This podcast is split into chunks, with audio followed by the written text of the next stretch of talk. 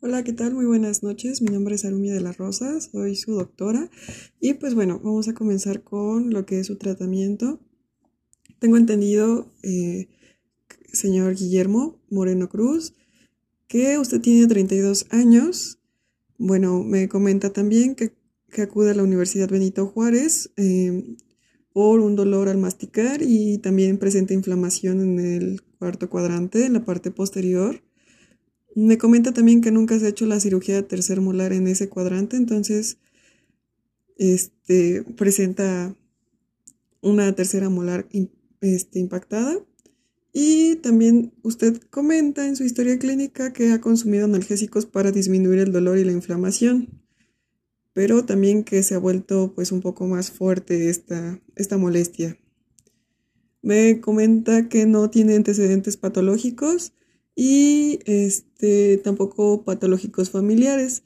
En el examen físico me puedo notar que el primer molar inferior presenta una lesión cariosa en la superficie distal y ligeramente dolorosa la percusión vertical, pero eso ya será con otro tipo de restauración.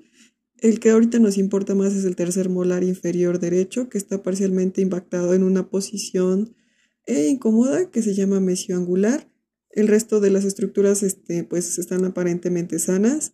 Le agradezco mucho que me haya traído su radiografía este, ortopantomográfica o panorámica.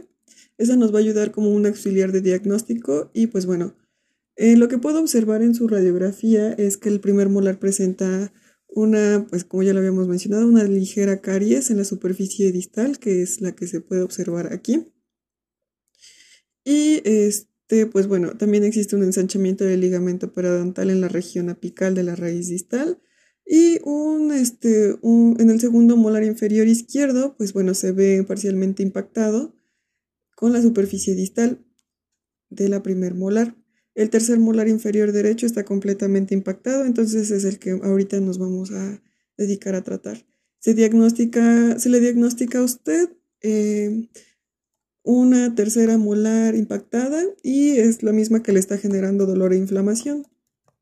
¿Ok? El plan de tratamiento que yo le voy a sugerir a usted es una extracción o una exéresis quirúrgica de la tercera molar para este con una técnica de odontosección para que pues este sea más fácil la exéresis de los terceros molar, del tercer molar inferior.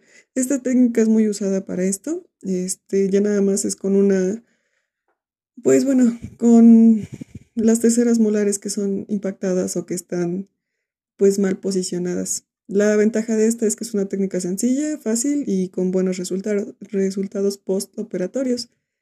El seguimiento que le vamos a dar, pues bueno, es muy rápido y evolutivo y pues como va a ser el tercer molar inferior izquierdo, pues va a quedar bastante bien. El procedimiento que vamos a utilizar, vamos a colocar anestesia y como tampoco no presenta ninguna enfermedad usted, este, vamos a poner mepivicaína con epinefrina porque pues bueno, es un poquito potente, tiene mayor duración para lo que es la cirugía.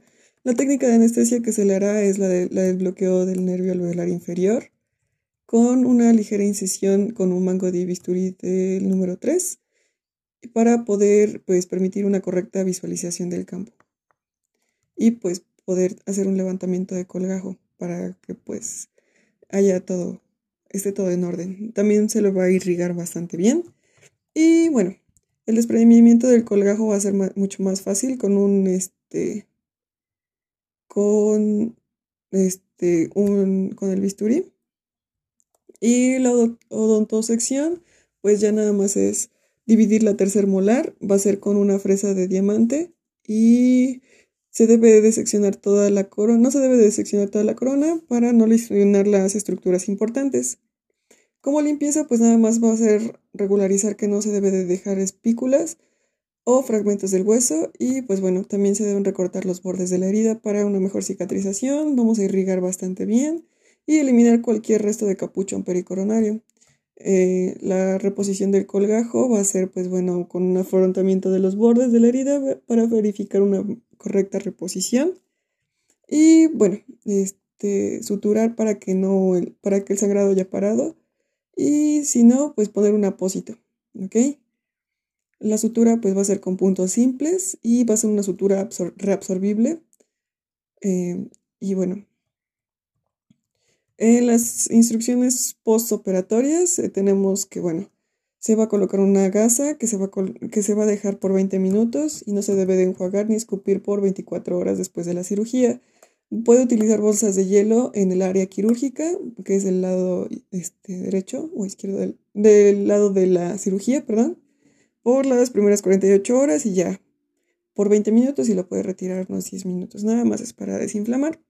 Su dieta debe de consistir principalmente con comidas suaves y fáciles de tragar, no debe de forzarse mucho y las bebidas tienen que ser frescas. Cualquier cosa que pueda quedarse pegada entre sus dientes, este, evítela porque, pues bueno, eh, no queremos que se infecte.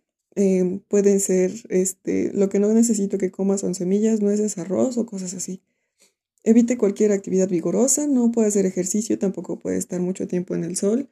Y este, después de esto, eh, tiene que cuidar su ingesta de calorías y de líquidos. Así que usted puede sentirse un poco mareado y débil por lo mismo, pero pues en general solamente sería este su plan de tratamiento. No sé qué le parezca. Muchas gracias.